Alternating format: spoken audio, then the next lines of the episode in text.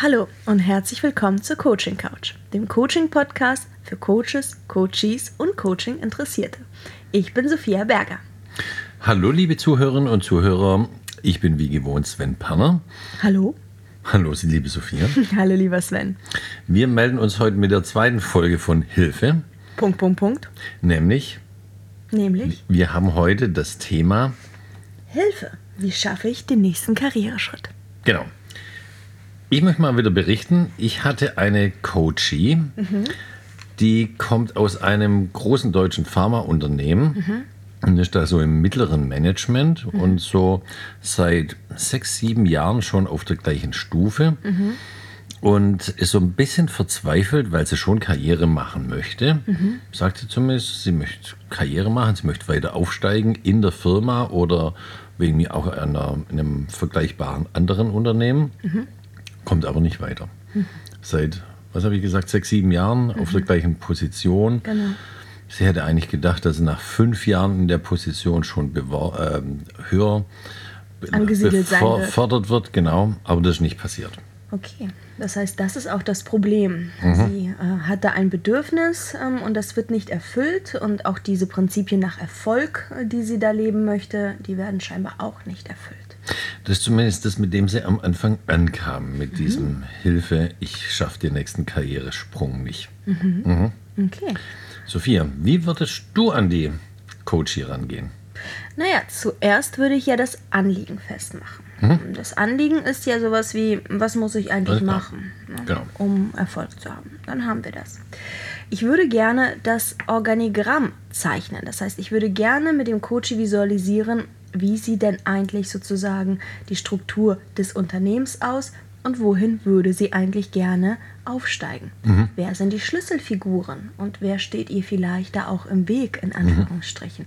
Das heißt, es ist ganz wichtig, das formelle und informelle Geschehen am Arbeitsplatz einmal greifen und begreifen zu können. Finde ich gut, das mit dem Organigramm.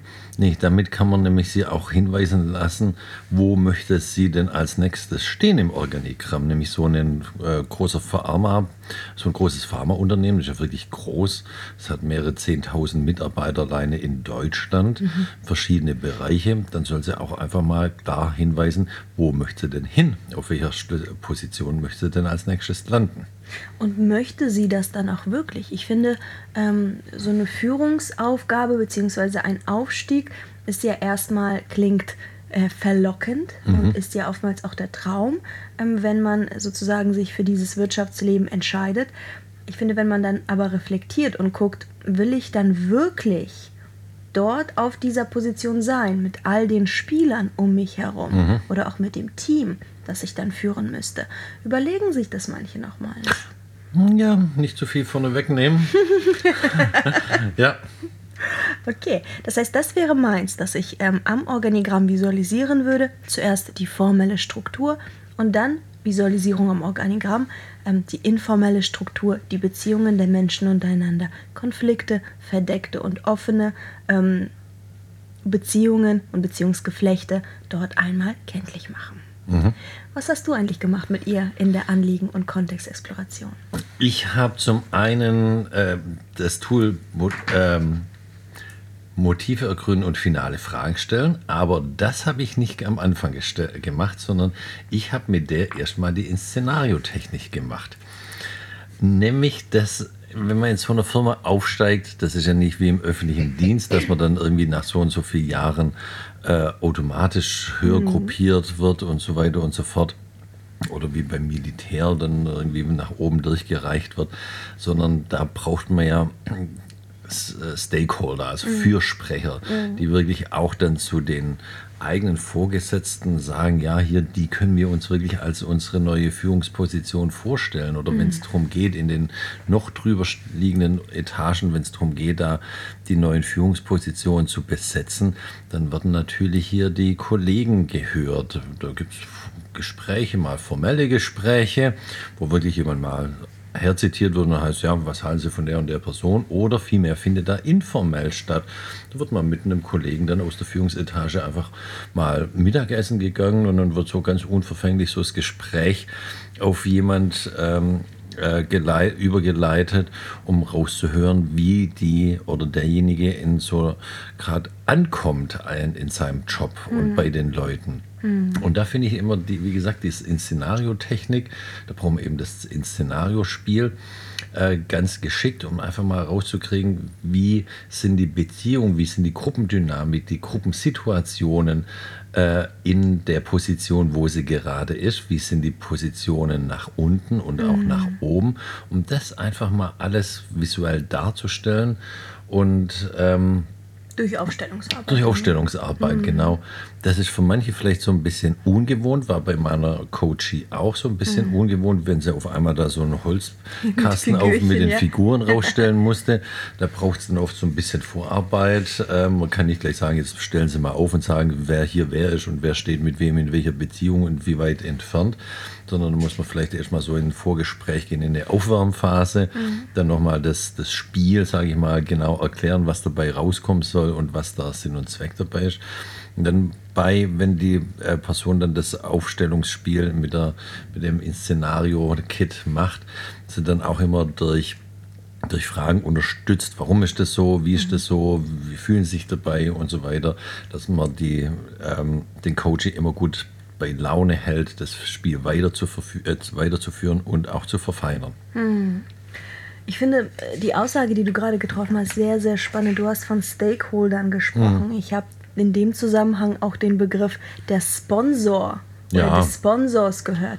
Äh, wie ist da deine Haltung zu? Findest du im, in, oder deine Positionierung, findest du in einem Unternehmen oder im Wirtschaftskontext, vielleicht auch darüber hinaus, braucht es einen Sponsor, um gut voranzukommen? Oder was ist da die Idee dahinter? Also ich mag nach wie vor den Begriff Stakeholder mehr als hm. Sponsor, mm. nämlich Sponsor, das heißt jemand sp wirklich sponsoren, das hat sowas äh, offizielles, vielleicht auch irgendwie steckt Geld dahinter, aber mhm. das ist wahrscheinlich da gar nicht gemeint, sondern sind halt so schon die Fürsprecher. Ohne das geht's halt nicht. Mhm. Ähm, in, in großen Unternehmen, da machen die Leute Karriere aus der eigenen oder werden die Leute aus dem eigenen Betrieb nach oben geführt. Ist gar nicht so häufig, dass von außen auf jemand äh, reingeholt wird sondern dass die Karriere oft aus dem, im eigenen Betrieb gemacht wird. Mhm. Ähm, da ist es einfach wichtig, dass man schon irgendwie bei den Stakeholdern so äh, abfragt, mehr oder weniger informell oder formell informell, ob die Person überhaupt geeignet ist für eine Führungsposition mhm. ähm, und, oder ob sie da vielleicht mehr Schulung braucht noch. Mhm. Ja. Ich finde das spannend, weil Karriere ja oftmals auch was mit der Positionierung ähm, zu tun hat. Ich finde, nicht unbedingt der Begabteste macht eine Karriere, sondern es ist oftmals auch die Positionierung, die ich habe, ähm, die mich dazu bringt, in einem Unternehmen aufzusteigen oder auch nicht. Also zwei Sachen dazu. Ähm, der Begabteste in was ist dann immer die Frage, in dem, was man ursprünglich mal gelernt hat. Ja. Also führen könnte das so viel mehr als nur die Facharbeit mhm. zu können und zu kennen. Und das nächste ist der Begriff Karriere. Mhm. Also ähm, das habe ich bisher bei der Coachie nicht gemacht, ähm, aber das ist schon auch nochmal was, was ich im nächsten Tool so ein bisschen rausarbeiten werde, die Motive. Mhm. Ähm, was ist denn eigentlich Karriere für mhm. die jeweilige Person? Ähm, unterschiedliche Leute haben unterschiedliche Vorstellungen von Karriere. Da hast du vollkommen recht. Also ich finde, ähm, viele verbinden mit der Karriere erstmal das Monetäre, aber nicht jeder sagt, dass ähm, eine gute Karriere für ein, also für einen selbst, eine erfüllende Karriere ja.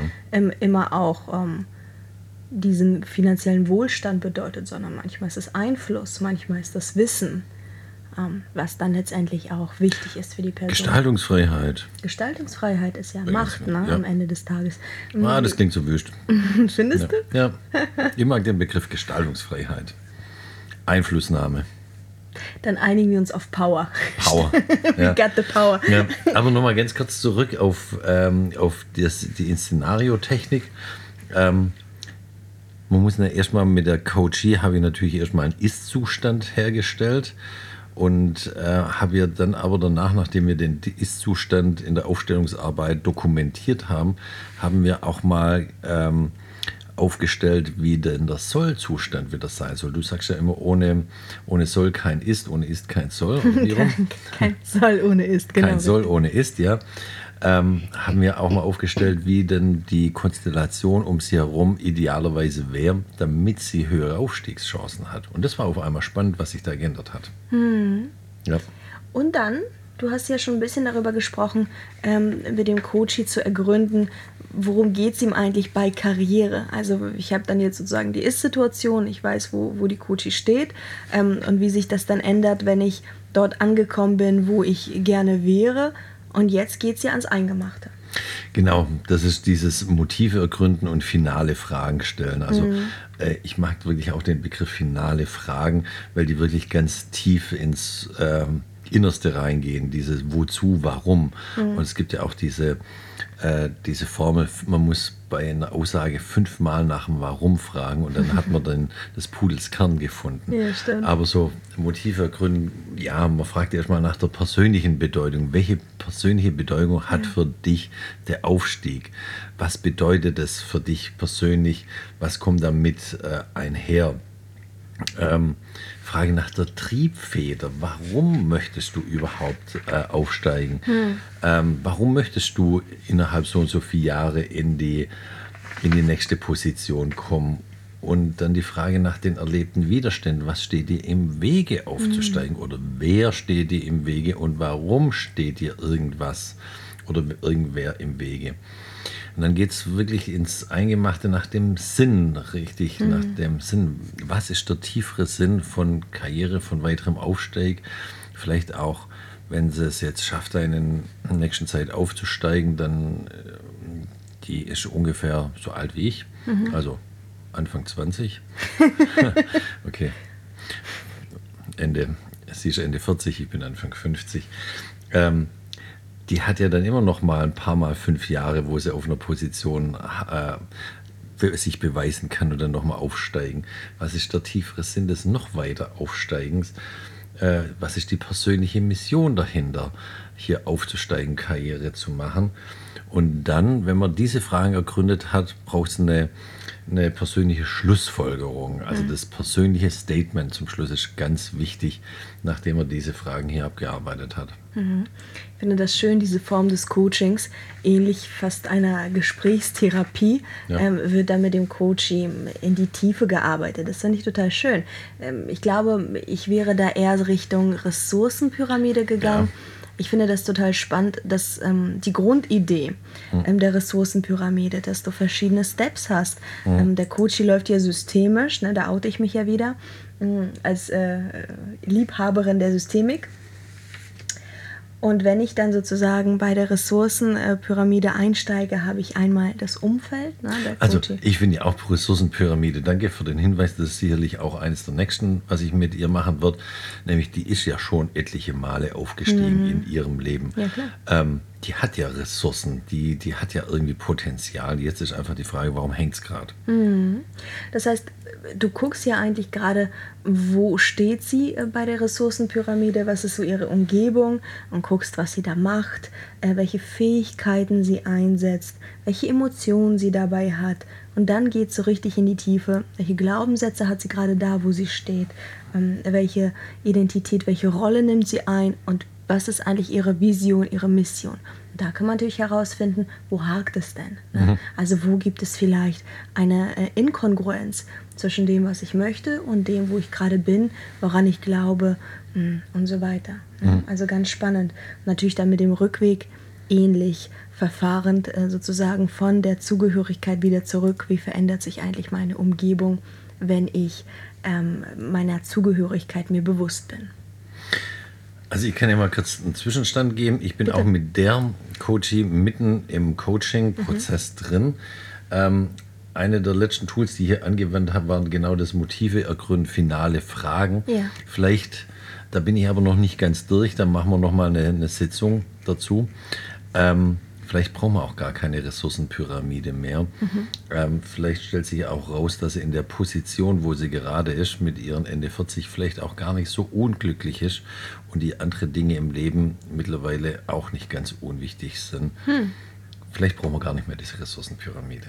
Ja, spannend, da vielleicht herauszufinden, ob man einen eigenen inneren Saboteur hat, Ja. der ähm, einem sagt, brauchst du eigentlich noch die Karriere in Anführungsstrichen? Ja.